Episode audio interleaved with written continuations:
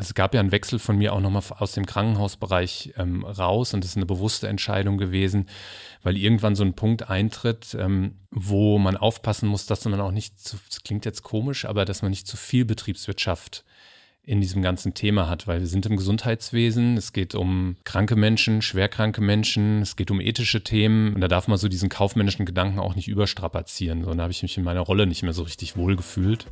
Willkommen zurück bei The Hidden Champion mit mir Johannes Rosilat. Ich interviewe Unternehmer und das persönlich und nah. Heute gibt es wieder eine neue Folge von The Hidden Champion. Mein Name ist Johannes und im heutigen Interview unterhalte ich mich mit Robert Fricke, dem Geschäftsführer der PVS Reis GmbH in Radolfzell am schönen Bodensee.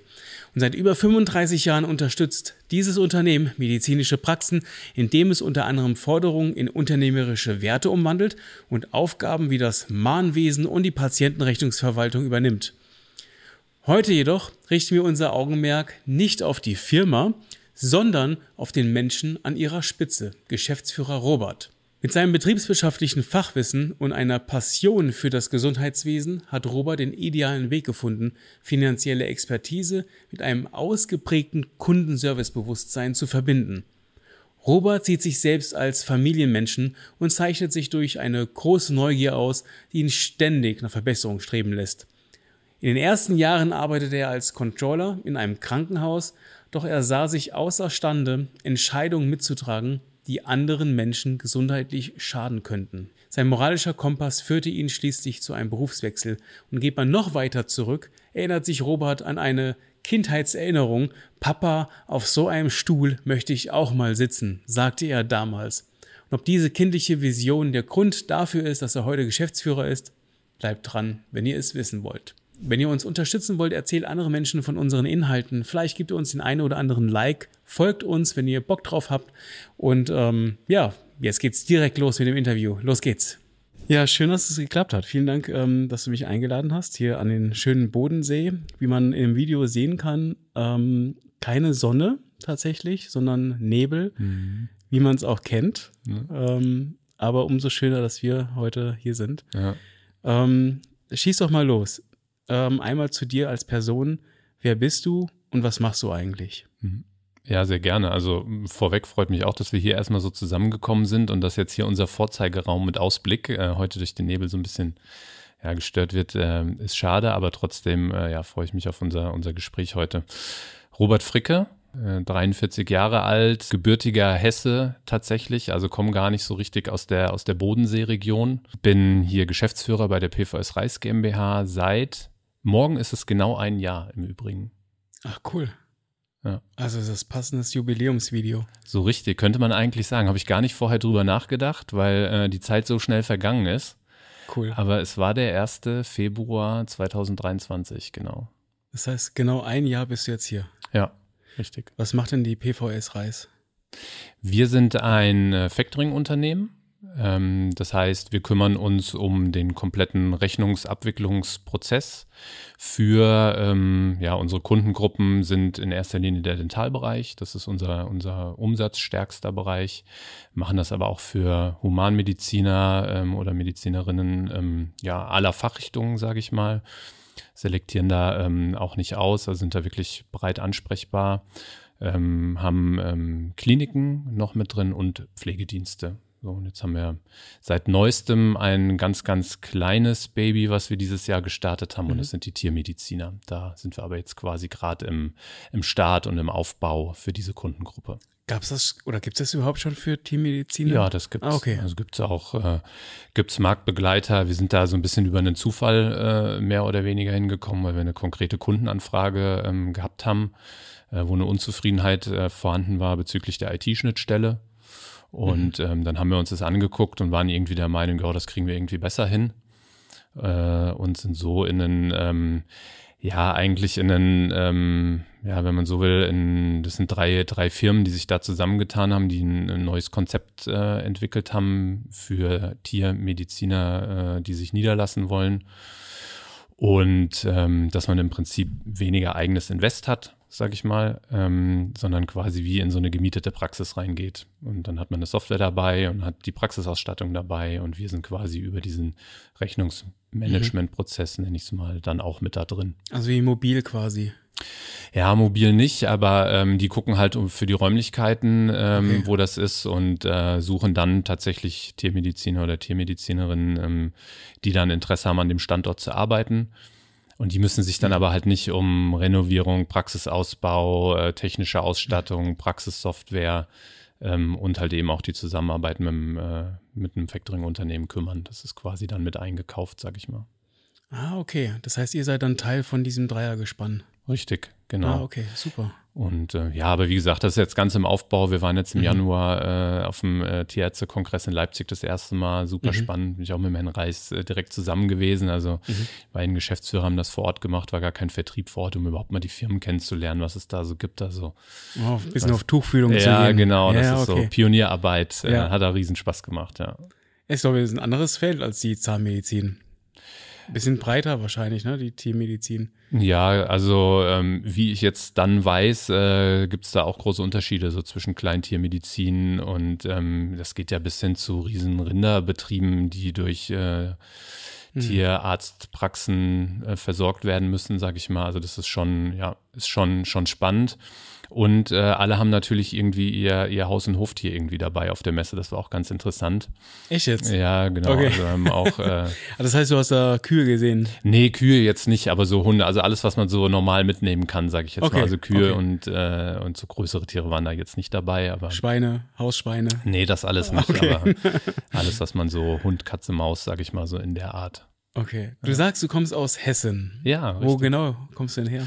Weil ich bin ich, auch Hesse. Ach, tatsächlich? ja. ja. ich bin Frankfurter Bub, wenn du so willst. Aber wobei ja, okay. eigentlich, also ich sage immer Frankfurt, wenn, wenn ich wo bin, äh, wo ich so denke, ja, mein Ort kennt man jetzt irgendwie nicht, dann sage ich immer, ich komme so zwischen Wiesbaden und Frankfurt her. Mhm. Äh, der Ort, ich wohne jetzt in, in Kriftel tatsächlich. Da bin ich auch groß geworden. Mhm.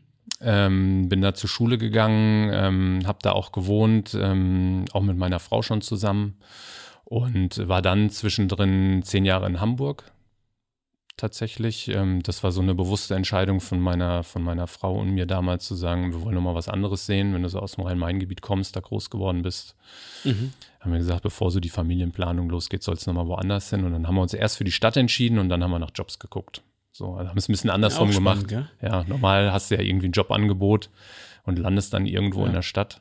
Aber du bist dem Wasser treu geblieben, bei Frankfurt ja. am Main, dann Hafen, Meer, Hamburg und jetzt am See, hier in, Kon äh, Konstanz wollte ich gerade sagen, ja. in Radolfzell. Genau, ja. Nee, ist auch, also ich finde auch, ähm, das ist gar nicht so, wo du das so sagst, gar nicht so eine richtig bewusste äh, Entscheidung äh, gewesen. Also klar, bei, in Hamburg hat die Küste schon eine Rolle gespielt. Aber ich finde, Wasser grundsätzlich hat so was Beruhigendes irgendwie. Also. Wieder eine Stimme so wie dir gesagt wird. Ja, ja, also ob du jetzt am Meer bist und in die Ferne guckst und nichts siehst außer Horizont oder es rauscht irgendwie oder ich sag mal, auch Schiffe sind ja eher langsamer unterwegs, wie jetzt, äh, ich sag mal, so ein Straßenverkehr oder so. Also ich, äh, ich mag das immer. Und ich genieße es auch hier, also dieses, ähm, diese, dieses Umfeld zu sagen, äh, auch in der Mittagspause, es sind 200 Meter jetzt zum See hier oder 300, äh, setzt sich da an die Bank, bist du mal eine Viertelstunde so komplett mhm. raus. So ein bisschen so arbeiten da, wo andere, andere Urlaub machen, so bis man dann wieder zurück ins Büro geht halt, ne? Aber ähm, Ja, tatsächlich. Das letzte Mal, als ich in Rudolfzell war, war ich auch da ähm, bei der Kirche am Wasser. Mhm. Und ich muss ehrlich sagen, äh, schon entspannt, wenn man die Nähe hat. Ja. Ähm, bringt das einen auch nochmal so ein bisschen runter aus dem Alltag, finde ja. ich. Also es ist einfach beruhigend. Ja. ja. ja und gerade jetzt ist auch nicht so voll, so zum Sommer hin ist dann äh, schon mal mehr mit äh, Touristik und so auch. Selbst hier? Ja, merkst, merkst du schon auch den Unterschied. Ja. Also es war, also ich habe ja im, im, Februar dann auch angefangen äh, und so dieser, dieser Schnitt zwischen, wenn das Wetter dann besser wird und auf einmal die Tische nicht mehr in den Restaurants sind, sondern vor den Restaurants stehen und es auf einmal irgendwie voll ist, ist schon mal ganz anders. Ja. Mhm. Was ist denn ähm, deine Hauptrolle hier als Geschäftsführer? Was machst du im, im Alltag?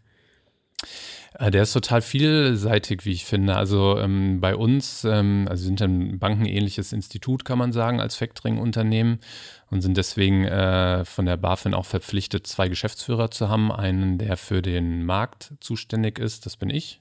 Mhm. Ähm, und einen, der für die Marktfolge äh, zuständig ist, äh, das ist in dem Fall äh, der Michael Reis.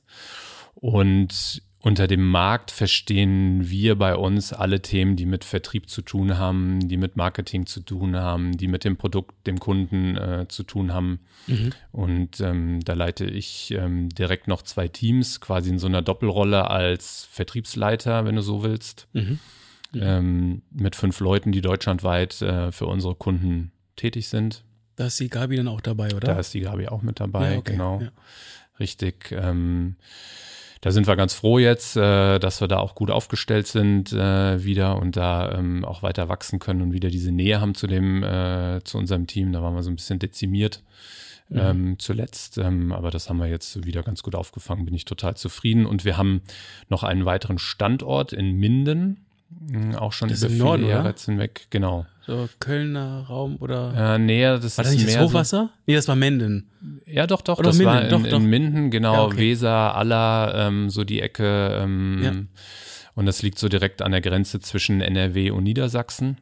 Mhm. Ähm, und da sind wir auch vertreten noch mit einem Vertriebsinnendienstteam. Ähm, und ähm, ja, äh, noch zwei Kollegen, die hier in der Abteilung eigentlich aus Radolfzell arbeiten im Kundensupport. Das sind relativ breit aufgestellt in allen Bereichen, die nah am Kunden arbeiten. Ähm, wo wir uns so ein bisschen spezialisiert haben dahingehend, dass wir äh, da auch wirklich sehr, sehr tiefgreifend und mit einer hohen Qualität Kundenfragen beantworten können. Und es sind äh, zwölf Leute in Minden, die wir da haben. Mhm. Macht es denn auch Sinn, in den, in den Osten zu gehen? Oder kann man so mit diesen zwei Standorten eigentlich ziemlich gut äh, Deutschland abbilden? Ja, doch, nee, kann man, kann man gut abbilden in, in Minden. Das, ähm, sag jetzt mal, für das, für die vertriebsunterstützende Tätigkeit, so muss man das eigentlich sagen, ist, ähm, ja, ich sag mal, alle Themen, die wir dort bearbeiten können, die dem äh, Vertrieb so ein bisschen den Rücken frei halten, also ob das Terminvereinbarungen sind, ob das Veranstaltungsplanung, Organisationen sind, ob das wir starten jetzt morgen ähm, eine dreimonatige Kundenzufriedenheitsumfrage, wo wir telefonisch unsere äh, Kunden kontaktieren und äh, die Zufriedenheit abfragen. Das machen wir daraus. Ähm, und ganz, ganz viele ähm, kleine Themen drumherum rund um die Kundenbesuche, die wir da machen können. Mhm. Und das ermöglicht es uns halt mit den fünf Leuten, die wir dann draußen haben, ja, ähm, okay. ähm, die halt wirklich unterwegs sind, ähm, Deutschland gut abzudecken. Und da ist es jetzt so, dass wir, ähm, wir sind vertreten in Berlin, ähm, wir sind, ähm, ich sag mal so, vertreten. Ähm, die Kollegin wohnt ja so 50, 60 Kilometer vielleicht südlich von Hamburg. Ähm, okay. Dann haben wir eine Kollegin okay. in Dortmund, ähm, die Gabi Serapin Zillert, die hast du ja eben schon angesprochen, mhm.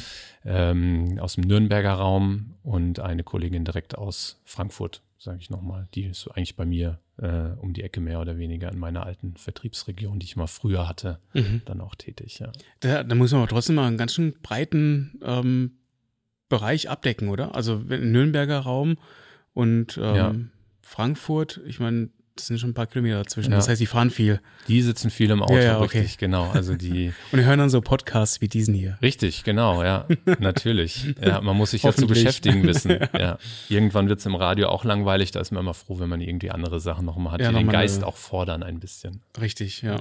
Ähm, wie, wie, ähm, wenn du jetzt sagst, ähm, ihr seid jetzt in der Dentalbranche, was hast du denn vorher gemacht? Bist du schon immer dieser Dentalbranche treu geblieben oder tatsächlich hattest du vorher was anderes gemacht, oder? Ja, ähm, tatsächlich ähm, bin ich, würde mich selber so ein bisschen als dadurch, dass ich immer neugierig bin, äh, so ein bisschen als ja, Weltenbummler ist jetzt übertrieben, aber ähm, also ich habe ganz klassisch Betriebswirtschaft studiert, mhm. mit Schwerpunkt Gesundheit damals schon. Äh, das war da so in den Anfängen, dass man gesehen hat, okay, ähm, so der Gesundheitsbereich ähm, brauchte auch so ein bisschen einen wirtschaftlichen, ja, oder einfach ein bisschen mehr wirtschaftliches, wirtschaftliche Gedanken, wenn es um Kostensituationen und sowas äh, geht, mhm. worum, äh, was wir jetzt auch wieder gerade aktuell äh, viele Themen im Markt haben, sage ich mal. Und damals ging das ähm, so los und der spannende Teil da war für mich eigentlich die Krankenhausecke. Also ich habe so ähm, meine ersten Schritte im Berufsleben habe ich eigentlich in der deutschen Krankenhauslandschaft gemacht als Controller. Also Ah, okay, okay. Und äh, da ging es schwerpunktmäßig darum, damals ähm, aus dem Fallpauschalen ähm, oder das Fall, Fallpauschalen-System äh, einzuführen. DRGs waren das damals, sodass du halt wirklich nach, ja, ich sag mal, danach bezahlt wurdest, was der, was der Patient für eine Erkrankung hat, ähm, wie lange er im Krankenhaus liegt, ähm, gab es halt eine Pauschale für ähm, um so ein bisschen zu finden. Früher sind es Tagessätze gewesen. Ne? Also hat das Krankenhaus mehr Geld bekommen, wenn du 30 Tage im Krankenhaus liegst, hat das Krankenhaus mehr Geld bekommen, als wie wenn du nur 20 Tage im Krankenhaus liegst, mit der Folge, dass du eher länger im Krankenhaus gelegen hast. So ganz vereinfacht gesagt jetzt, ne? um, das, um, um das so ein bisschen zu einzudämmen, hat man dieses System eingeführt. Und ich habe mich, das fand ich irgendwie spannend, weil das war irgendwie neu, da stand eine Veränderung an. Das sowas motiviert mich irgendwie immer, bei sowas mit dabei zu sein und habe dann ähm, immer schon stark so über die, die Beziehungsebene und Netzwerkebene gearbeitet und hatte dann das Glück, quasi während dem Studium schon bei einem Krankenhausträger in, in Hofheim anzufangen, meine Diplomarbeit da zu schreiben, ähm, dort übernommen zu werden, ähm, da meine ersten Schritte zu machen. Und ähm, habe dann eigentlich unterschiedliche ja, Krankenhausformen versucht kennenzulernen. Also ich war in, ähm, in privat geführten Krankenhäusern, ich war in kommunal geführten Krankenhäusern, ich war in Krankenhäusern, die nur 80 Betten haben ähm, und so der und größeren Krankenhäusern bei der Dr. Schmidt Klinik in Wiesbaden. Und in Hamburg dann zuletzt, das war ja der Schritt, den wir dann äh, familiär auch gemacht haben, zehn Jahre lang habe ich im ähm, Uniklinikum in Hamburg-Eppendorf gearbeitet. Das war mhm. natürlich so für mich das Nonplusultra, mal im Uniklinikum zu arbeiten. Mhm. Aber das immer. Ist definitiv auch größer, oder? Ja, das ist so. Also damals zu dem Zeitpunkt, da gibt es ja in Berlin noch die Charité. Ja. Ähm, und danach so Top 2, ähm, eigentlich kannst du sagen, äh, so von der Größe her, Charité ist nochmal was größer. Mhm. Ähm, aber damals neu gebaut. Ähm, da gab es schon äh, Roboter im Keller, die so die Warenversorgung irgendwie machen und, ähm, also wirklich äh, sehr, sehr modern auch aufgestellt und sehr, sehr groß, Riesenfläche. Ähm, und ich war halt als quasi Betriebswirt oder Controller ähm, eigentlich unterschiedlich immer beratend für die Fachbereiche tätig. Also mit den Chefärzten zusammengesessen. Und dann äh, hat man sich Monatsberichte angeguckt und mhm. äh, geguckt, was hat die Klinik behandelt, abgerechnet, wie ist die Kostensituation, Personalkosten und dergleichen. Also bin immer so ein bisschen ja auf der betriebswirtschaftlichen Ebene unterwegs gewesen. Konntest du viel davon jetzt auch anwenden? Weil es ist ja natürlich auch ein anderer Bereich, der vielleicht ein bisschen größer ist. Mhm. Wenn man jetzt so ein Krankenhaus anschaut und da im Controlling sitzt, da ist ja wahrscheinlich viel, viel mehr, was passiert und auf mhm. was man achten muss. Aber meistens ja, dass man dann ziemlich gut auch Parallelen ziehen kann. Ähm, wie ist das bei dir? Ähm, kon konntest du deine Know-how aus dem Controlling Krankenhaus mhm. hier mit in die PVS Reis mit, mit einbringen? Ja, total. Also ich, ähm, also das, was man immer mitnimmt, ist so ein gewisses betriebswirtschaftliches Grundverständnis. Mhm. Ich sag mal, das äh, das hilft privat ja auch so ein bisschen bei der eigenen äh, Lebensplanung äh, und wenn es dann im privaten Bereich um Investitionen geht, äh, so, ne, also wenn man da so ein bisschen Grundverständnis hat und genauso ja, hast du die Themen ja hier auch oder äh, wenn du bei Kunden unterwegs bist oder ich bin auch bei, als am Montag in Berlin gewesen, auch bei Kundenterminen dabei bist, das sind ja mitunter ja, das sind ja Wirtschaftsunternehmen, unsere Kunden auch. Ähm, das ist ja auch aus meiner Sicht äh, nach wie vor immer noch eine große Herausforderung zu sagen, auch in der Umstellung zwischen einem Angestelltenverhältnis, ähm, dann zu sagen, ich mache meine eigene Praxis auf und auf einmal bin ich Unternehmer und eben nicht nur Behandler äh, und habe da meine Herausforderungen. Ähm, und da habe ich dann immer früher auch schon die Möglichkeit gehabt, halt auch Wissen zu teilen. Also jetzt, um Gottes Willen, nicht so in der direkt beratenden Schiene, ja, dass man jetzt so, so tief einsteigt, aber so auf, auf dieser selben Augenhöhe dann einfach sich unterhalten zu können und ein gewisses Verständnis auch für solche Themen zu haben, äh, mhm. das hilft mir mhm. total. Und ähm, ja, also ich sag mal, wenn nicht so dieses, dieses Thema für mich gewesen wäre, ähm, also es gab ja einen Wechsel von mir auch nochmal aus dem Krankenhausbereich ähm, raus und das ist eine bewusste Entscheidung gewesen, weil irgendwann so ein Punkt eintritt, ähm, wo man aufpassen muss, dass man auch nicht zu, das klingt jetzt komisch, aber dass man nicht zu viel Betriebswirtschaft in diesem ganzen Thema hat, weil wir sind im Gesundheitswesen, es geht um kranke Menschen, schwerkranke Menschen, es geht um ethische Themen ähm, und äh, da habe ich für mich so einen Punkt persönlich getroffen, wo ich gesagt habe, nee, so Gespräche mag ich eigentlich irgendwie auch nicht mehr, äh, nicht mehr führen mit Medizinern, die sich dafür einsetzen, dass es Menschen gut geht. Ähm, und da darf man so diesen kaufmännischen Gedanken auch nicht überstrapazieren. So, da habe ich mich in meiner Rolle nicht mehr so richtig wohl gefühlt.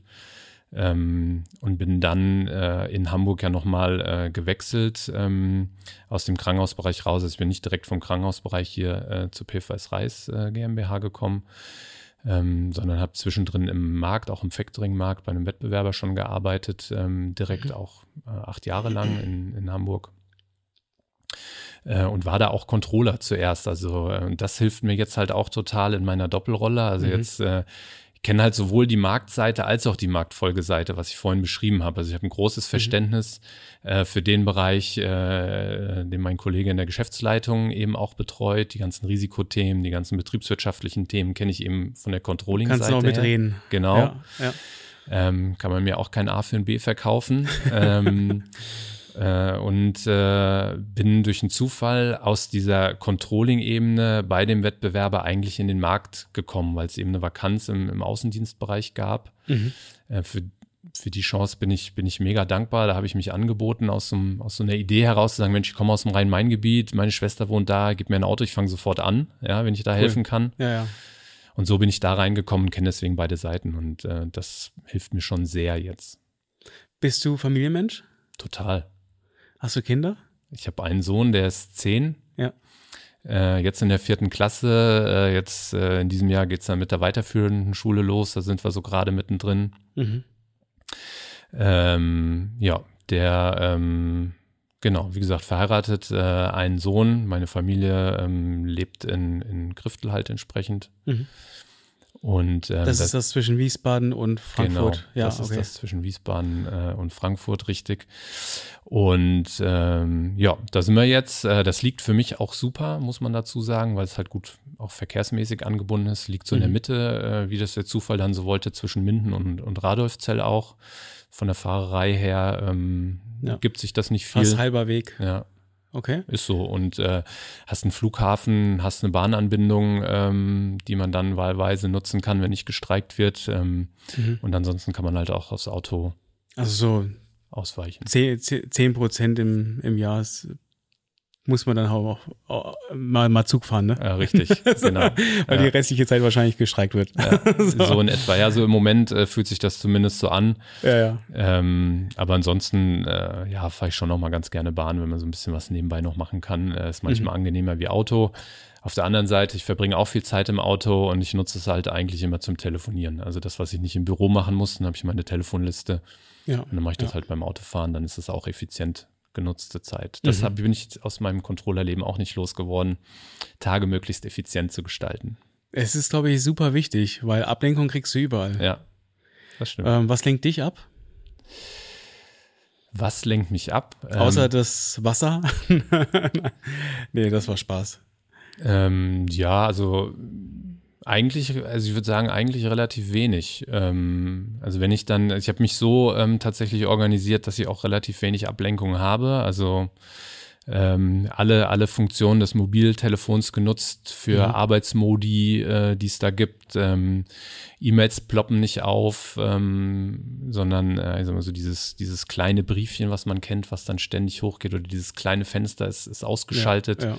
Wichtig. Da gibt's feste Zeiten, äh, wo ich meine E-Mails dann äh, bearbeite und das dann auch konzentriert. Mhm. Ähm, und ansonsten ist aber die, die Tür immer offen. Also wenn irgendjemand reinkommt und irgendein Anliegen hat, gerade wenn es Mitarbeiter oder Kollegen sind oder auch Kundenthemen sind, wir sind auch direkt erreichbar für unsere Kunden. Von sowas lasse ich mich dann schon ablenken mhm. sozusagen. Aber ansonsten. Cool. Wo, aber du wohnst hier in Radolfzell oder wohnst du jetzt in, in zwischen Frankfurt und Wiesbaden? Ich habe jetzt den Namen wieder vergessen. Das ist überhaupt nicht schlimm. Zinn ähm, Kriftel. Kriftel, ja, Kriftel. Das ist, äh, Okay, also jetzt muss ich aufpassen, was ich sage, nicht wenn das in Kriftel hört. Das ist ein wunderschöner Ort. Also ich wohne auch total gerne. Wir sind da auch familiär verwohnt. Also meine Schwester wohnt auch in dem Ort und das ist ja, auch so ein okay. Grund. Ja. Ähm, aber wenn ich hier bin, bin ich im Hotel tatsächlich. Okay, wie viele Tage arbeitest du hier? Das ist sehr unterschiedlich. Ich versuche Dienstag bis Donnerstag hinzubekommen, äh, dass ich mhm. Dienstag früh äh, herkomme. Also diese Woche habe ich das auch so gemacht und dann Donnerstagnachmittag wieder zurückfahre äh, mit dem Anspruch, ähm, morgens noch zu Hause zu frühstücken am Dienstag. Mhm. Ähm, und mit dem Anspruch, am Donnerstag auch mal vom Fußballtraining abholen zu können. Ähm, mhm. Klappt nicht immer, aber wir haben uns da ganz gut eingegroovt, muss ich sagen. Und somit äh,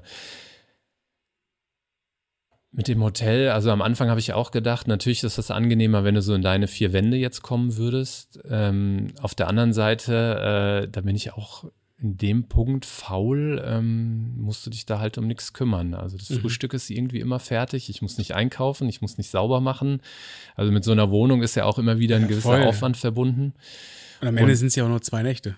Ja, genau. Oder? Doch zwei? Ja, doch. Ja. Es sind, sind zwei Nächte. Mal ist es auch nur eine. Das hängt immer so ein bisschen davon ab, wie jetzt, also wenn ich so Wochen habe wie, ähm, wenn du nochmal einen, einen Kundenbesuch mitmachst oder wenn du eine Veranstaltung mal hast, die äh, dann in Hamburg ist zum Beispiel oder in Berlin ist, da ist es dann schwer, äh, auch noch drei Tage in, in Radolfzell zu sein. Und dann äh, arbeite ich ähm, in Kriftel, habe ich ein kleines Workspace, wenn man so will. Das gibt es in Kriftel tatsächlich mit seinen mhm. 10.000 Einwohnern. Echt? Da gibt es dieses eine. Also wie so ein Coworking Space. Ja, genau, quasi. genau. Okay.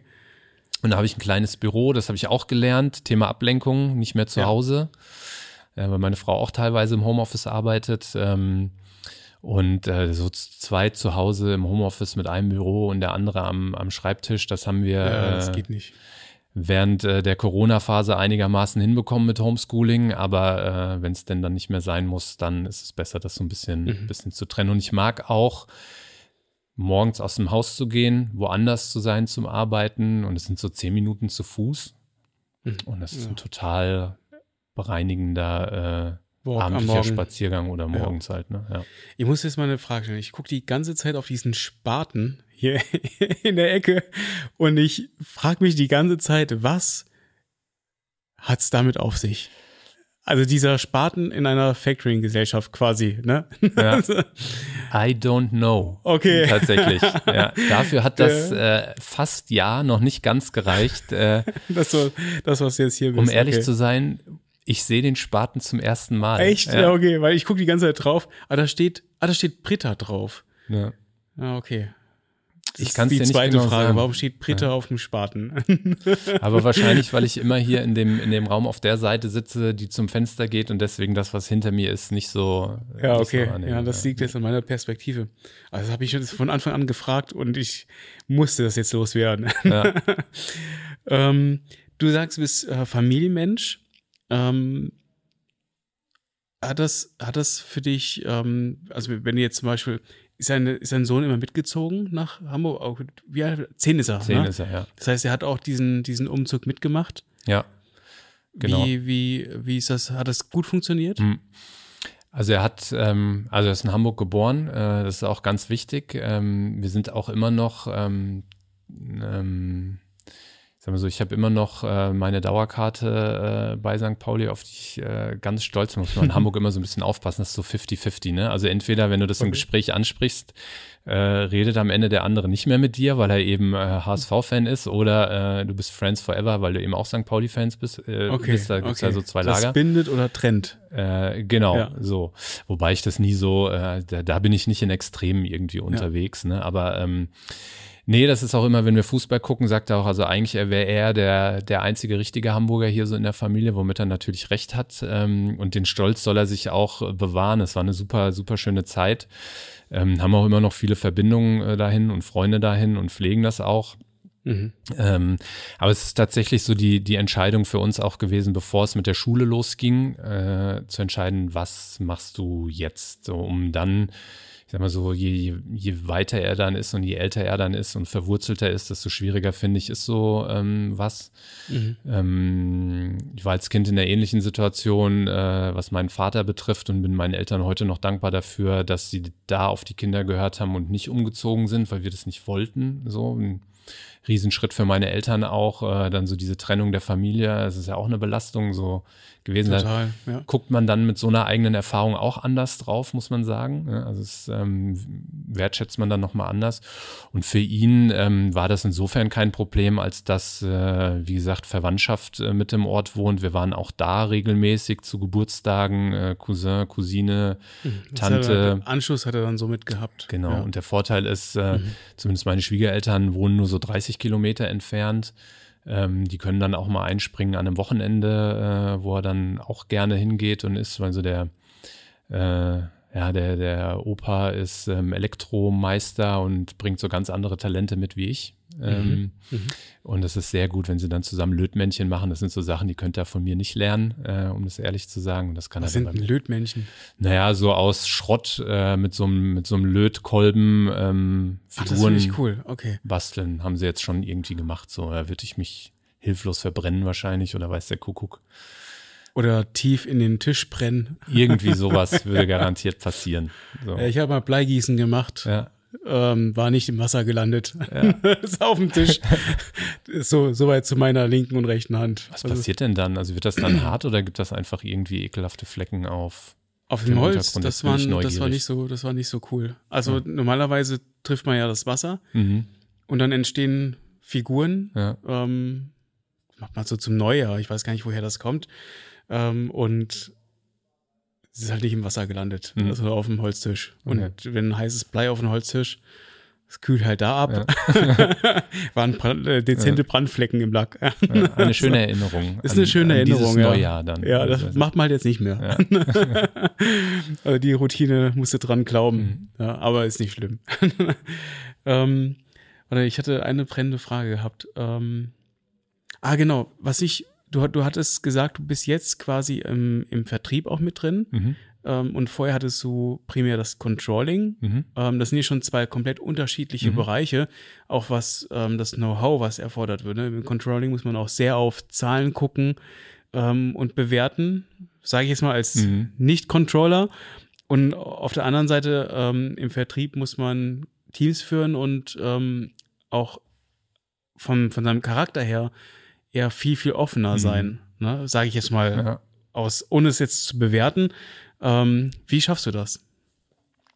Das frage ich mich manchmal auch, um ehrlich zu sein, ähm, weil es schon, also da gebe ich dir völlig recht, das hast du gut, äh, gut umschrieben, auch als, als Nicht-Controller. Ähm, ich bin auch im Controlling in leitender Tätigkeit mit Mitarbeiterführung ähm, tätig gewesen, also quasi vom Leiter Controlling zum Leiter Vertrieb, sowas findest du wahrscheinlich nicht so viel in, in anderen Unternehmen. Ähm, äh, und es kommt der Aspekt hinzu, dass du quasi die Mitarbeiter ja auch nicht permanent um dich hast. So, also es ist ja äh, ein dezentrales Führen im Prinzip über Telefon, Teams, es sei denn, man hat mal irgendwie einen Termin zusammen.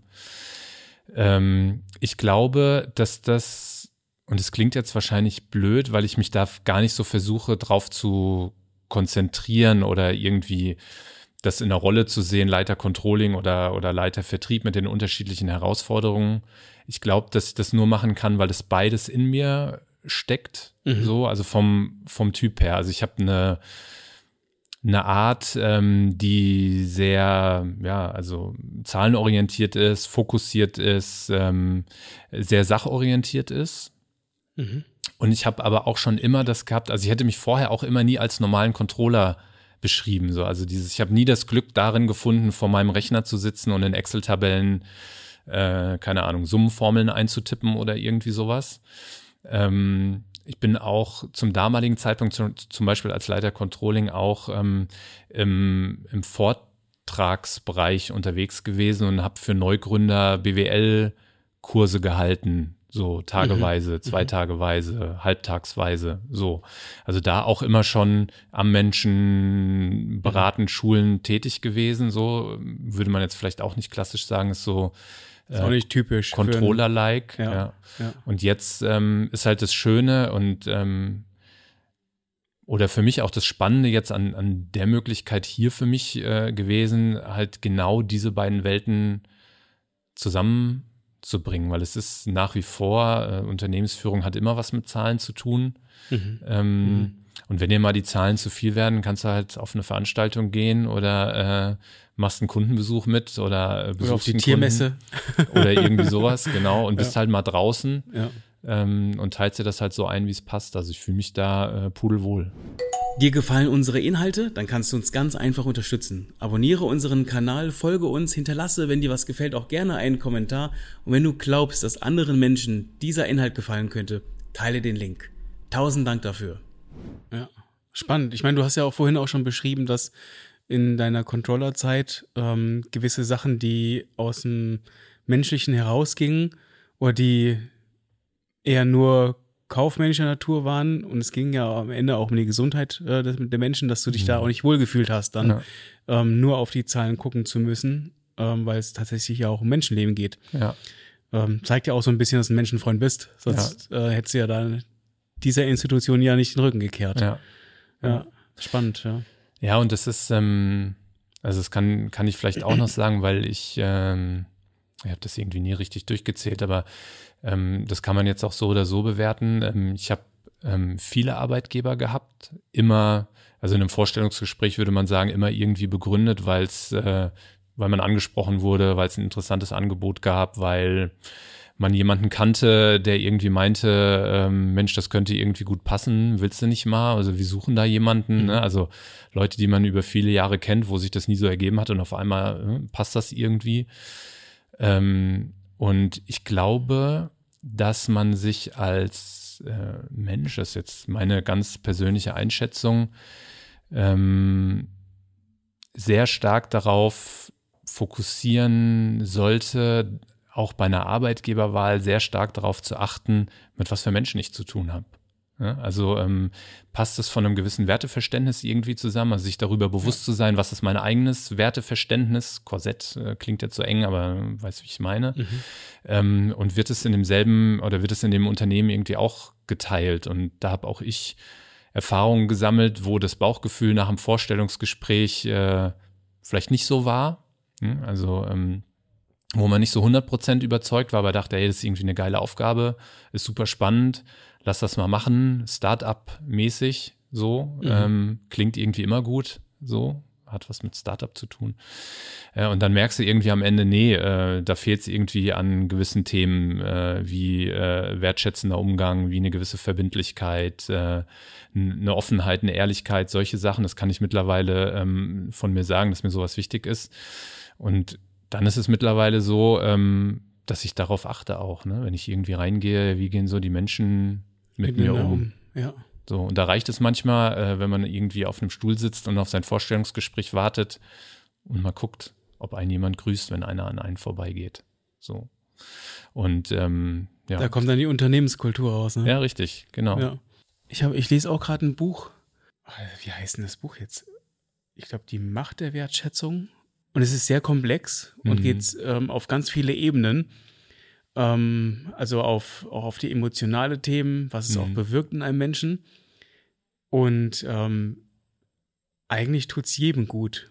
Und durch die Digitalisierung und durch das ähm, die Reduktion von eigentlich von, von Community mhm. ähm, wird Wertschätzung immer stärker verdrängt. Aber tatsächlich ist Wertschätzung das Allerwichtigste, um Bindungen aufzubauen, um auch Sachen ähm, zu, also um Menschen auch zu binden mhm. aneinander. Man, und da hatte jemand gesagt, jemanden, den du tötest, dem schaust du nicht ins Auge. Mhm. Und das war in Bezug auf, auf Mobbing. Mhm. Und das fand ich auch super spannend, wenn du ähm, eine Person nicht, ähm, nicht gesehen hast, dann hast du keine Bindung, du hast eine Distanz, eine Kühle und du hast ähm, dadurch, dass du hinter deinem Handy bist, mhm. auch nicht ähm, ein Gegenüber, das dich vielleicht ja. ähm, korrigiert, wenn mhm. etwas gemacht wird. Und ähm, deswegen ist so dieses Cybermobbing auch extrem ja. ähm, heftig, weil man nicht eine, also man hat keine Verbindung zu der Person, der man jetzt gerade mhm. etwas wirklich Schlechtes tut. Und ähm, also es hat viele Ebenen, hat auch positive Ebenen, ja. äh, die, die Wertschätzung, aber das waren so Beispiele, wo ich dachte, ja, ähm, das ist auch der Grund, warum man auch schauen muss, wie viel Homeoffice machst, machst du mhm. tatsächlich. weil auch das, das Menschsein, das Zusammenfinden, das, ja. die Kommunikation, der Austausch ähm, ein, eine super Sache ist, um Bindungen herzustellen, um verbindlich zu sein, ja. um, um auch die Atmosphäre ähm, um einen herum auch dementsprechend ja. ähm, gut zu gestalten. Und wenn, wenn man nur zu Hause sitzt, mhm. fehlt dir manchmal einfach der Anschluss. Ja. Unterschreibe ich zu 100 Prozent. Also es ist so, ähm, mal einen Arbeitgeber ausgewählt mit reinen Online-Vorstellungsgesprächen. Also das sind nur Teamsitzungen gewesen. Ich bin nie da gewesen, ich habe mit den Menschen nicht im Raum gesessen. So. Mhm. Ähm, würde ich nie wieder machen. So. Und ähm, hier ist es jetzt auch so gewesen, äh, dass mir das natürlich auch angeboten wurde, äh, weil sind ja irgendwie drei Stunden so. Und ich gesagt habe, nee, ich will vorbeikommen. So, ich will das sehen. Ich will äh, dann mit den, mit den Brüdern Reis hier auch hier zusammen in dem Raum äh, gesessen und wir haben uns unterhalten. Und ähm, das hat relativ schnell gut funktioniert. Und selbst dann äh, war mir wichtig, auch noch ein zweites Mal zu kommen. So, und das, die Luft nochmal zu schnuppern, weil, äh, so wie du es gesagt hast, also es ist, es ist einfach was ganz anderes. Man, man spürt das dann ganz anders und ähm, werde auch oder kriegt es oft zu hören, was ich da auch auf mich nehme durch diese Pendelei irgendwie letztlich. Ähm, und es ist bestimmt so, ich nehme das gar nicht so wahr, weil äh, auch diese anderthalb Jahre rein im Homeoffice, da gehe ich ein wie eine Primel irgendwie. Ne? Also ich brauche Leute um mich rum und, so die, und ich fahre so gerne her ich liebe es, hier ein Büro zu haben, ja. Ähm, mhm. ja, voll. Und äh, einfach nur diesen direkten, direkten Kontakt zu haben. Und das ist halt schade im Außendienst, dass du das natürlich so nicht hast, weil die nicht hier sind, bis auf jetzt, äh, ich sag mal, die Kollegin, die halt hier ihren äh, Außendienstbereich äh, hat, äh, die natürlich auch Kunden hier um eine Ecke hat, die ist dann schon mal da, so. Die anderen halt nicht. Ähm, und dann kannst du halt nur über Weihnachtsfeiern, äh, Kick-Off-Veranstaltungen zweimal im Jahr oder wenn sowas ist, oder wir versuchen auch Vertriebspräsenz-Meetings zu machen, wo man einfach wirklich mal zusammen im Raum sitzt und mhm. abends mal was essen geht. Und äh, sich sieht. Ja, und ja. sich sieht, weil, ja. weil das ist am Ende dann äh, der Kit. Und gerade wir als PVS Reis GmbH leben ja auch von diesem Kit. Wir sind Familienunternehmen, äh, wie gesagt, von der Familie Reis, gegründet vor bald 40 Jahren, also noch nicht ganz, also uns gibt es da viel, viel viele mhm. Jahre lang. Ähm, und das, was man hier spürt und was ausgestrahlt wird, äh, hängt bei uns halt noch mal mehr mit den Personen zusammen, die das Unternehmen gegründet haben. Das hast du ja immer bei Familienunternehmen oder inhabergeführter Unternehmen. Das ist, ja, ich finde immer ja. so ein Blick in die Seele des Gründers oder des Inhabers ist das Unternehmen. Ja. So. Ja, kommt viel auch von der Identität. Ne? Ja. Identität des, des Gründers ja. steckt dann immer noch in der DNA äh, des Unternehmens drin. Ja. ja. Ähm, also das heißt, musstet ihr eigentlich, das hatte ich mich vorhin auch gefragt, zwei Geschäftsführer, ist das eine Vorgabe? Mhm. Weil das war ja lange wahrscheinlich auch nicht so, oder? Oder ähm, gibt es das erst seit neuem? Dass nee, das könnte ich jetzt keine Jahreszahl irgendwie sagen, seit, äh, seit wann das ist. Ähm, das gibt es schon länger. Also gab es vorher hier auch, ist jetzt nicht eingeführt worden äh, mit mir im Prinzip. Mhm. Ähm, aber ja, also seit wann das jetzt ist, weiß ich nicht so genau. Kann okay. ich sagen. Okay. Wie bist du denn eigentlich als Chef? Ähm, unausstehlich, ähm, aufbrausend. Das glaube ich nicht, dass du äh, Ich habe gestern bist. den ganzen Tag auf der Herfahrt gehört, dass Gegenteil Tag ist. Ja und äh, dass ich auf diese äh, Art und Weise Leute Komplimente gemacht habe. Ja, jetzt also dieser Klassiker, das muss man die Leute um mich herum fragen natürlich.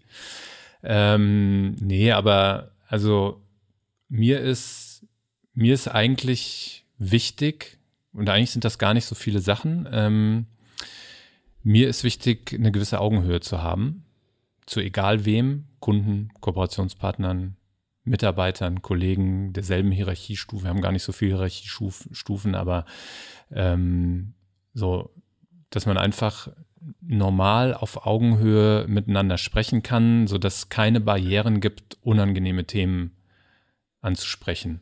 So, also die, das ist so ein Klima, was ich mir versuche immer in meinen Teams zu, zu mhm. erarbeiten und dann hast du so eine gewisse Offenheit ähm, und ich erwarte eine gewisse Ehrlichkeit im Umgang. Also ich, das kann ich irgendwie nicht haben, wenn ich so das Gefühl habe, mir macht jemand irgendwie was vor. Da kann ich dann auch schon mal ungemütlicher werden, aber ansonsten würde ich mich als eher ruhigen, ausgeglichenen und vor allem nach vorne gerichtet denkenden äh, Menschen einschätzen. Also es geht immer mal was schief. Wo gehobelt wird, da fallen Späne. Und ich ja, möchte gerne, ähm, dass die Menschen, mit denen ich zusammenarbeite, ähm, für sich selber so einen eigenen Kompetenzbereich erarbeiten können, also nicht wegen allem fragen müssen, sondern ein gewisses Vertrauen spüren, auch eigene Entscheidungen nehmen zu können. Mhm. Ähm, und da gehört es dann halt auch mal dazu, Sachen, die in die Hose gehen, tolerieren zu können. Ähm, und einfach nach vorne zu gucken und zu sagen, okay, es passiert, was machen wir jetzt? So, wie lösen ja. wir das jetzt? Problem ist da, ähm, ist passiert, können wir nicht mehr rückgängig machen und dann möglichst schnell zu gucken, wie fixen wir das jetzt. Und Credo ist vielleicht zu sagen, ähm, Fehler passieren, können gemacht werden, nur wiederholen sollten wir sie nicht. So. Ja, stimmt. Sonst, sonst ist blöd. Ja, sonst hat man nicht. Äh, Habe ich gerade gestern irgendeinen coolen Spruch gehört. Ich komme gleich noch drauf. Ja. Das war genau das äh, mit zwei Fehler machen. Ähm, es geht halt um den Lerneffekt, ne? Ja, also, ja, ich ähm, komme gleich drauf. Ja, fällt dir bestimmt äh, gleich ein. Beim ja. Mittagessen, wenn, wenn eine Podcastaufnahme gestoppt ist, dann immer. Müssen wir es noch irgendwie, irgendwie reinschneiden. Ja. Ich blende es ein dann. Ja. Ähm, ich habe ich hab ja eigentlich ein paar Fragen mitgebracht und tatsächlich ähm, noch keine einzige davon gestellt. ähm, doch ein paar tatsächlich doch. Ähm, also wolltest du oder war dabei dein Ziel, schon immer in die Geschäftsführung zu kommen oder wahrscheinlich nicht, ne? Nee, äh, interessant, dass du das fragst, weil ähm, ich habe letztens, ähm, also es gibt ein Bild von mir und äh, selber bin ich jemand, der sich viel über Bilder motivieren kann, also so Projektion. Ähm, Zum wenn, Beispiel, was ist ein Bild? Ja, also ich, ich weiß zum Beispiel, oder ich hatte diese, diese Vorstellung, ähm, dass ich ähm, mit der Familie, also dass wir irgendwann mal einen VW-Bus haben. Mhm. So, ähm, und dass wir das als Urlaubsform für uns nutzen. Ähm, oder und das haben wir dann in die Tat umgesetzt. So, ne? Also es ist so dieses, es ist, ich glaube, oder ich bin davon überzeugt, dass wenn du das immer im Hinterkopf hast, dieses Bild, dieses, du sitzt irgendwann am Strand auf deinem Klappstuhl äh, mit einer Dose Bier in der Hand, sag ich mal, und guckst aufs Wasser, weil es dich beruhigt. Ja, also das ist so dieses, dieses Bild, was ich hatte von, das könnte ein Urlaub sein, der mich entspannt. So. Mhm. Und dann ist das so über Jahre irgendwie in einem und auf einmal gibt es irgendwie die Gelegenheit, dass du sagst, komm, wir mieten mal sowas. Äh, dann hat man das mal vier Wochen ausprobiert, dann hat das gemietet, dann kommt man aus dem Urlaub und sagt so, ach, hm, eigentlich ja, lass mal kaufen. Äh, dann hat man so einen, dann macht man so den Urlaub und dann entwickelt sich das irgendwo und auf einmal, ohne dass du jetzt das minutiös geplant hast, ertappst du dich dabei, wie du in einem Klappstuhl vor deinem Bus in der Sonne sitzt mit einer Dose Bier in der Hand, denkst, ja krass. Das so. war das Bild. Ja. ja okay. Aber ich hätte nicht gesagt, wenn du mich zu dem Zeitpunkt gefragt hättest, wie konkret ist es oder was ist irgendwie dein Ziel, es ist nicht da so gewesen, so mhm. richtig, ja. Und Genauso ist es jetzt äh, auch mit der Rolle. Also es gab keinen, nie einen Karriereplan, der gesagt hat, okay, und jetzt wechsle ich zu dem Unternehmen, weil das bringt mir das und das. Und jetzt ähm, mhm. und irgendwann muss ich Geschäftsführer sein. Es gab wohl mal einen Moment, und so komme ich drauf, ähm, das haben mir meine Eltern dann erzählt. Und es gibt auch ein Bild von mir, wie ich ähm, in einem Stuhl von meinem Vater sitze, äh, mhm. der auch aus dem Bankenumfeld äh, kommt ähm, und da äh, also Banken genossenschaftlich organisiert, äh, im, im, Vorstandsbereich äh, dann gearbeitet hat und ich wohl irgendwann als Sechsjähriger mal gesagt habe, auf so einem Stuhl will ich auch mal sitzen. War der Stuhl besonders schön oder? Das weiß ich nicht, war sechs. Also Ach, ich krass, äh, okay. äh, habe mir ja. da so, aber jetzt so im Nachhinein äh, ist das vielleicht was gewesen, was kann er jetzt viel reininterpretieren, ja. was irgendwie ja. schon mal in einem war und äh, Jetzt war meine Familie hier zu Besuch und mein Sohn saß in meinem Stuhl. Ja, kannst du jetzt irgendwie weiterdenken? Da müssten wir Hat vielleicht. Hat er was in, gesagt? Nein. Nee, aber lass uns in 20 Jahren den nächsten Podcast machen. Nee, lass ihn ja. uns früher machen. Aber wenn ja. wir einen machen, kann ich dir erzählen, ob dasselbe passiert ist. Also es ist spannend. Also es ist so, ich, ich weiß es nicht, ist dann passiert irgendwie durch mhm. auch viele Zufälle, glückliche Umstände, mhm. dass sich die Möglichkeit dann ergeben hat. Ich fühle mich, fühle mich sehr wohl. Also es ist auch, macht sich ja auch Gedanken, bevor du sowas anfängst, wie viel Bürde das ist, eine Verantwortung für so ein Unternehmen, für so eine Tradition, für 100 Mitarbeiter zu übernehmen, ob man dem gewachsen ist, sich das antun möchte. Mhm. Was macht es mit einem? Wie gut kannst du schlafen? Ähm, und da spüre ich nichts von.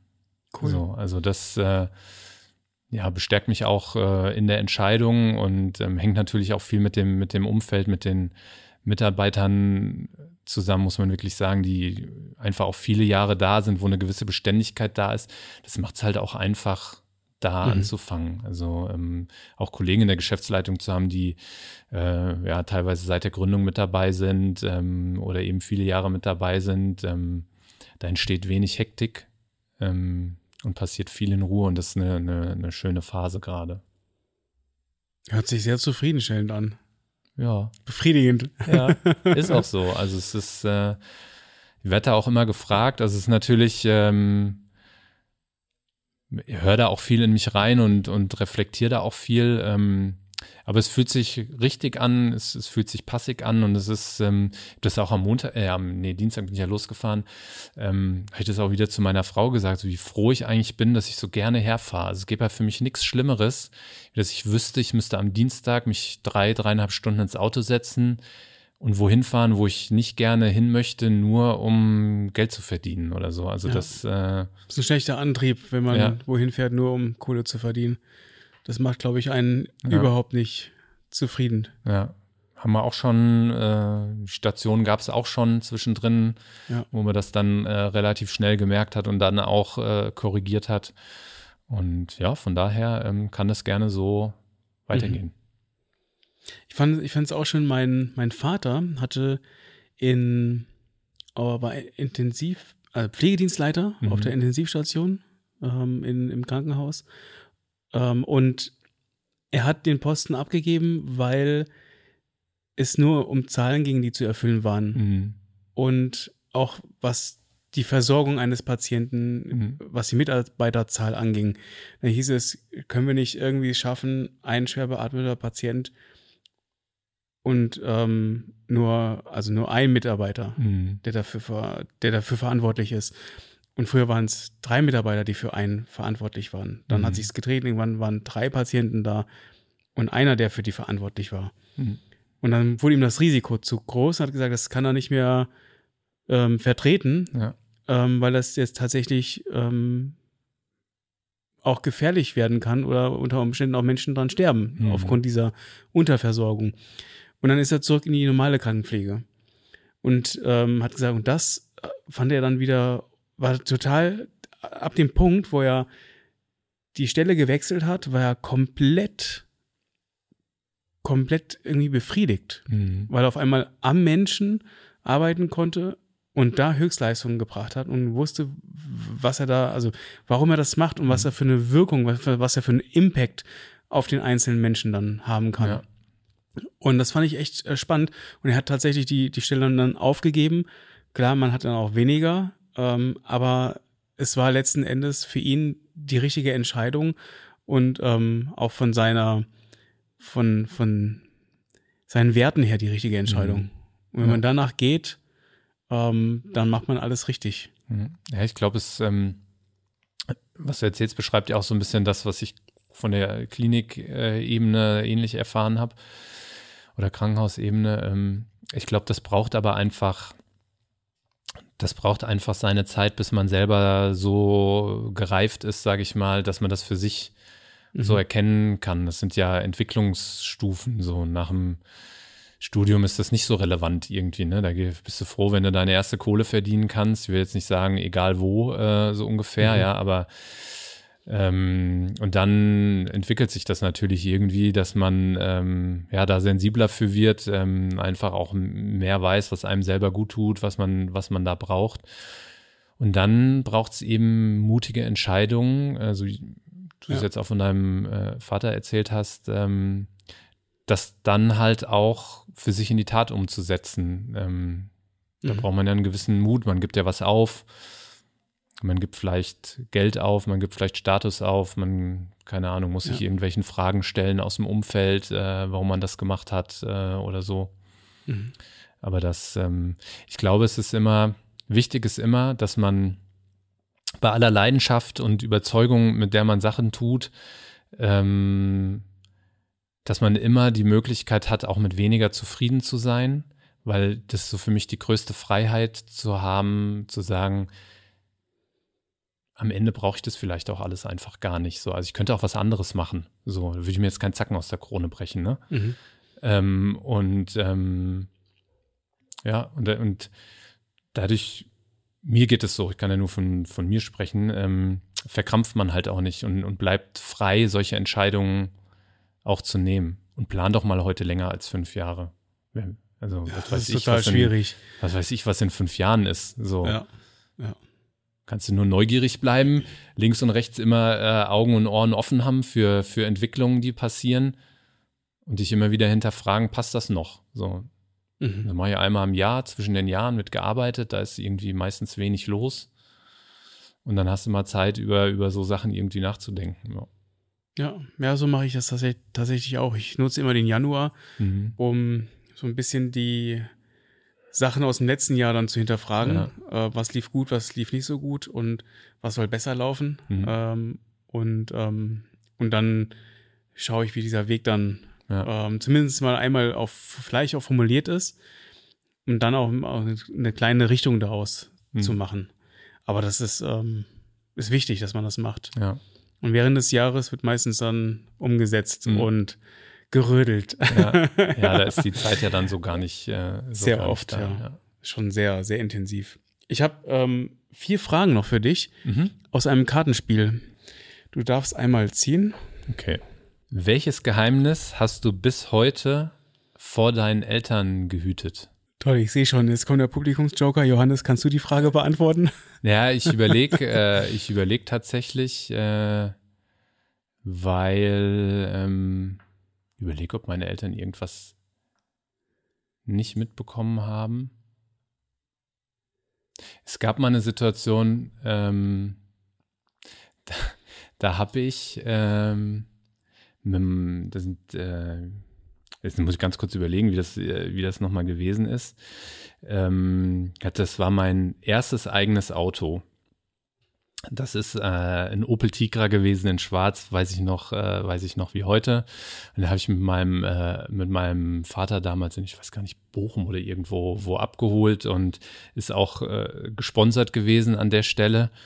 Und ich habe das bei äh, bei Freunden, ähm, wir haben geparkt äh, sind unterwegs gewesen und ich habe am nächsten äh, Morgen, ähm, also ich wollte weg, sage ich jetzt mal, und wollte aber keinen wach machen, weil das war irgendwie so ein Innenhof. Also ich habe mich so ein bisschen, bisschen rausgestohlen, weil man bei den Freunden übernachtet und wollte dann zur Freundin noch irgendwie rüber. Und dann habe ich dieses Auto aus der Hofeinfahrt geschoben und habe aber nicht einkalkuliert, dass ja die Tür auf ist in dem Moment, wo ich sozusagen dieses Auto rückwärts aus dieser Hofeinfahrt schiebe und bin am Pfosten hängen geblieben und habe mir diese Tür nach außen gedrückt. Scheiße. Und habe dann überlegt, wie erzähle ich das meinen Eltern? Und äh, habe mich dann auf eine äh, fadenscheinige Geschichte eingelassen, dass aufgrund widriger Umstände, die mit Wind und weiß der Kuckuck irgendwie was zu tun hatten, was dann dazu geführt hat, dass mein Vater äh, gesagt hat, Mensch, äh, Reparatur war irgendwie, weiß ich gar nicht, war auch gar nicht so teuer dann am Ende, aber würden das irgendwie übernehmen. So, der, dann gesagt habe, nee, also das, ähm, das habe ich dann äh, nicht angenommen, das habe ich dann schon selber bezahlt, so weil ich auch ein schlechtes Gewissen irgendwie hatte. Aber dass ich aufgrund dieser Nacht- und Nebelaktion da irgendwie, ja, war ja selbst verschuldet, aber das, äh, ich glaube, das ist bis heute nicht so wirklich rausgekommen, dass das so komplett mein, mein Ding war. Da war so ein ganz großes, überdimensionalisiertes ja. Wildschwein und das ist einfach gegengelaufen, ja. während die Tür offen war. Ja. Die, das Tor das ist einfach kleiner nichts. geworden. Irgendwas, ja. nee, keine Ahnung, ja. okay. Ja, wenn die das hören, dann müssen die wahrscheinlich schmunzeln. Ja, ich äh, jetzt, ich wollte denen diesen Podcast empfehlen, jetzt kann ich das natürlich nicht mehr machen. Ach, ja? kannst du immer noch machen. Jeder Hörer ist Gold wert. ich würde ja behaupten, wir haben das Schlimmste schon geschafft. Schauen wir mal. Oh, das glaube ich nicht. Da gibt es noch ganz äh, wilde Fragen. Welcher Mensch holt das Beste aus dir heraus? Ähm, ohne dass er es weiß, äh, mein Vater. Mhm. Äh, und er macht eigentlich gar nichts, ähm, sondern das ist für mich ähm, Ansporn, ähm, dem so ein bisschen nachzueifern, auch wenn die Situationen nicht vergleichbar sind, ähm, ohne da jetzt zu tief in die Geschichte von, äh, von meinem Vater einzusteigen, aber ähm, eine, eine schwierige Situation damals gewesen, auch familiär, ähm, wo er auch noch recht jung war und dann so in den, in den Nachkriegsjahren auch Geld für die Familie verdienen musste mhm. und sich dann hochgearbeitet hat, sage ich mal so äh, ganz vereinfacht. Ähm, mhm. Jetzt und damit geht für mich eine gewisse ja, Verantwortung auch einher, ähm, dem so ein bisschen, ja, wie soll ich sagen, nachzueifern oder das, was auch aufgebaut wurde, auch für die Familie zu erhalten, sage ich mal in dem Sinne. Also mhm. Also ich bin, ich habe noch eine Schwester, aber bin der ältere Bruder sozusagen. Also da ähm, liegt ja sowieso immer, äh, zumindest in meiner Wahrnehmung, so ein bisschen mehr Verantwortung ähm, drin. Also nehme ich das zumindest wahr. Und aus dieser ähm, Verpflichtung, ja, Verpflichtung ist vielleicht zu hart, aber aus dieser Verantwortung heraus, die ich da wahrnehme, ist eine ganz, ganz große Motivation und, mhm. und Antrieb. Also es ist immer jemand gewesen, wo man hochguckt, also sie auch der Stuhl mit sechs, äh, wo ich drauf gesessen habe. So, aber ähm, er macht da eigentlich gar nichts aktiv, so richtig. Es wird ihn wahrscheinlich überraschen, wenn er das irgendwie hört, dass das so ist. Also wahrscheinlich ein lebenslang auch Vorbild gewesen. Ja, genau. Und hat aus dem Guten heraus Sachen gemacht, ja. gearbeitet, war für die Familie da, dann ja. ist das ja auch ein gutes Vorbild. Ja. Ja, und das ist nicht der schlechteste. Ja, es überträgt sich ja dann auch weiter. Also Klar. jetzt äh, dann mit Kind äh, wechselt das Ganze natürlich ein bisschen so zum, zum eigenen Kind, äh, wo man dann wieder Vorbild sein möchte und was vorleben möchte und äh, mhm da, das betrifft ja alle Lebensbereiche. Also äh, das Beste aus sich rausholen ist ja für mich jetzt auch nicht nur, ähm, keine Ahnung, im Beruf maximal erfolgreich zu sein, sondern das bedeutet ja auch in Alltagssituationen immer ein Vorbild irgendwie zu sein und sich dem bewusst zu sein und äh, auch da ein gewisses Werteverständnis irgendwie weiterzugeben. So und ähm, das habe ich so von meinem Vater gelernt oder von meinen Eltern gelernt. Ich will da meine Mutter auch nicht äh, jetzt rausnehmen, aber sowas gibt man ja dann auch wieder ähm, mhm. an den eigenen Sohn irgendwie weiter. Das ist ein schöner Gedanke, ähm, mit dem sich, sich ähm, leiten zu lassen, Vorbild zu sein. Ja. Ich glaube, da, daraus entspringt viel Gutes. Ja. Letzte Frage. Zwei hattest du gesagt, ne? Habe ich zwei gesagt? Ich dachte vier. Ich dachte, egal. Eine darfst du noch. Und ich habe immer noch den Joker. Du hast immer noch den Publikumsjoker. Welcher Teil deines Lebens tut besonders weh? Oha, das ist die Abschlussfrage. Das ja, ist grandios. Die Abschlussfrage. Großartig. ähm, ich bin gesegnet, würde ich fast sagen, ähm, mit der Situation, dass ich, äh, würde jetzt sagen, äh, recht behütet aufgewachsen bin, so auf dem, auf dem Dorf, äh, in einem gesunden äh, Elternhaus mit einem intakten Freundeskreis, auch später so. Deswegen muss ich da tatsächlich so ein bisschen, ähm, bisschen drüber nachdenken, was so. Es liegt vielleicht auch so ein bisschen in, in der Art zu sagen, was ich vorhin gesagt habe, nicht so, nicht so sehr derjenige bin, der so in der Vergangenheit hängt und den Sachen so lange nachtrauert, weil ich glaube, dass ich ähm, dass man aus jeder Situation irgendwie was Positives mitnehmen kann, wenn man da wachsam für ist mhm. ähm, und das für sich annehmen kann. Also deswegen, ich habe keine, ähm, keine großen Verletzungen, Lebensabschnitte, Trennungen, Verluste ähm, bislang erleben müssen. Es kommt der blaue Himmel raus. Es kommt so richtig der blaue Himmel raus. Das Schöne am Bodensee, du weißt ja. mittags, äh, du weißt morgens nicht, was mittags äh, passiert. Ja, pünktlich zum Hungergefühl. Richtig. Kommt die Sonne. Das ja. trifft sich gut. Deswegen ist alles, was in meinem Leben besonders wehgetan hat, äh, sind eigentlich nur die Sportverletzungen, durch die man irgendwie so gegangen ist. So mit äh, Krücken, Gips und äh, Operationen, aber Sonst die tiefere Verletzungen als so diese, diese äußeren habe ich da eigentlich. Kann ich von nichts berichten tatsächlich. Ähm, du hast ja vorhin gesagt, oh, ich weiß ja nicht, was in fünf Jahren ist. Mhm. Ähm, trotzdem stelle ich dir die Frage, was hast du denn mit PVR, mit P, PVR, mhm. was hast du mit PVS Reis in den nächsten fünf Jahren vor? Naja, also tatsächlich, also es ist ja so eine Mischung aus ähm, dem, was gut ist, zu bewahren, zu erhalten ähm, da bin ich so gerade noch mit dabei, so die Themen in den unterschiedlichen Facetten auch für mich ähm, so rauszuarbeiten mit den, äh, mit den äh, Kollegen und Kolleginnen. Und ähm, ansonsten ähm, haben wir uns vorgenommen, das haben wir auch ähm, klar ähm, erarbeitet äh, zusammen für uns in dem Jahr, dass wir natürlich gesund weiter wachsen wollen.